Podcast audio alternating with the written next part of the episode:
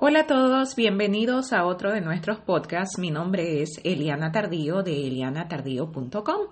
El día de hoy estamos hablando de la pregunta que muchos padres se hacen, ¿viviré alguna vez lo que otros padres viven? Esta pregunta viene desde la perspectiva de que al tener nuestros hijos una discapacidad, obviamente sus experiencias no son típicas, toma tiempo para ganar la habilidad de tener experiencias lo más típicas posible en la lucha de la inclusión porque tengan todas las oportunidades y vivencias naturales que cualquier otra persona de su misma edad nos enfrentamos a muchísimas preguntas y una de las situaciones más complejas como padres es superar el temor cuando a veces hay la oportunidad de inclusión, pero nos hacemos preguntas como ¿será que va a poder? ¿Lo van a tratar bien?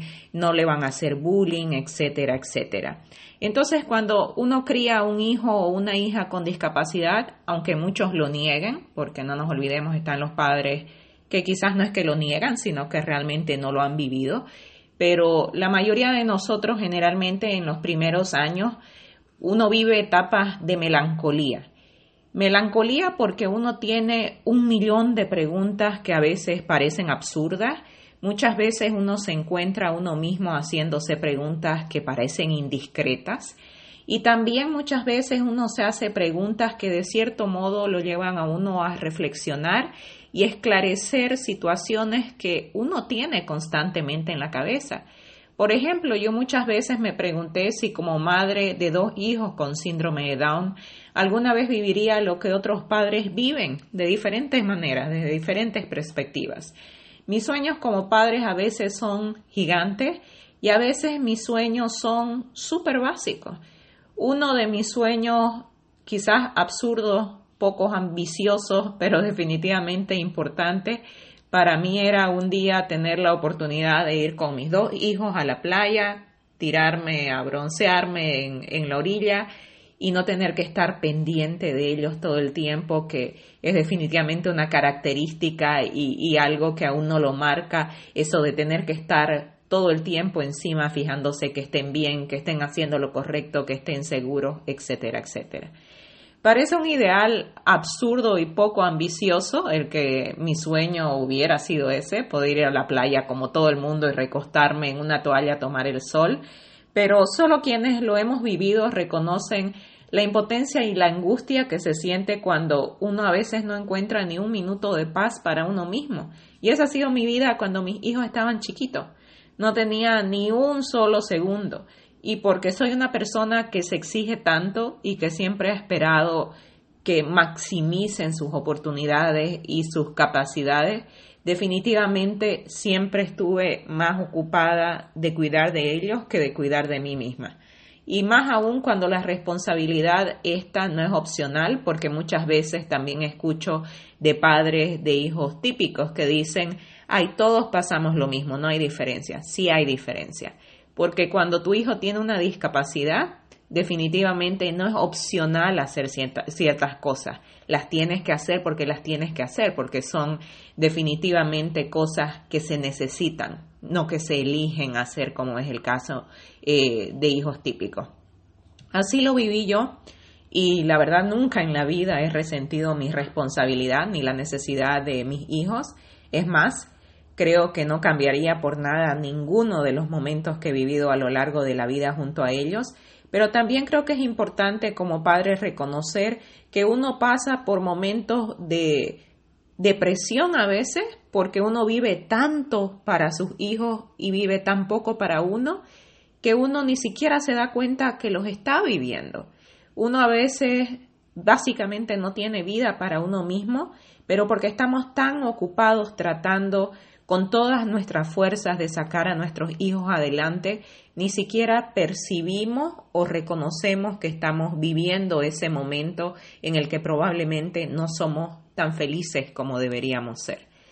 Hoy finalmente creo yo que ya que mis hijos están más grandes, siento que la vida nos sonríe y estamos viviendo uno de los momentos más estables y felices como familia un momento en el cual nuestra reducida familia de tres se siente inmensamente bendecida. Pero para llegar aquí hemos tenido que pasar por mucho. Nada de lo que hemos conseguido ha llegado de manera fácil. Y por eso creo que todo lo que hemos alcanzado todavía tiene más valor, porque nos ha costado a todos, nos ha costado como familia y a todos nos ha costado como individuos el crecer y aprender a dar lo mejor de nosotros mismos cada día. Ayer sentada a la orilla de la playa, tomando el sol, de repente me acordé de esta pregunta del pasado en la cual me cuestionaba a mí misma si alguna vez viviría lo que otros padres viven y si alguna vez podría estar sentada en la playa tomando el sol mientras los niños jugaban. Y en mi rostro se dibujó esa sonrisa, porque sí, hoy, con Emir a los 13 años y a Yelén de 10, puedo sentarme a la orilla de la playa y contemplarlos a lo lejos mientras juegan, nadan, ríen, saltan, y disfrutan de la vida al máximo gracias a las habilidades que han ganado con el paso de los años. Quienes recién comienzan el camino y tienen hijos pequeños, muchas veces van a sentir que sus hijos quizás no tienen las mismas habilidades o que están demasiado por detrás como para avanzar y algún día llegar a ganar la independencia, pero todos hemos estado en ese mismo lugar. Todos hemos tenido dudas acerca del futuro.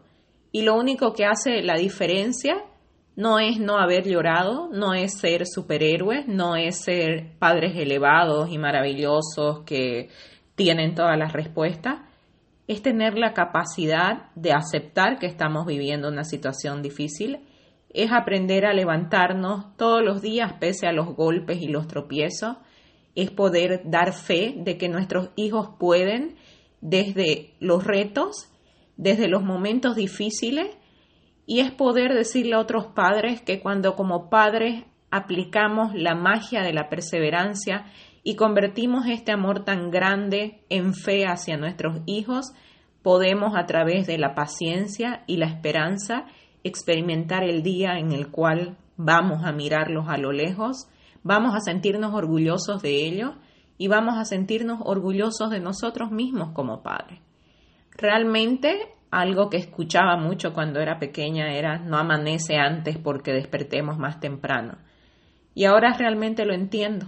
Creo que es la enseñanza más grande que he recibido a través de mis hijos.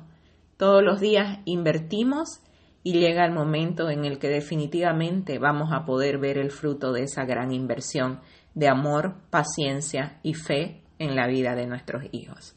Que tengan un maravilloso día. Soy Eliana Tardío y pueden encontrar mis artículos en elianatardío.com y no se olviden suscribirse a nuestro podcast para recibir notificaciones de nuestros nuevos episodios.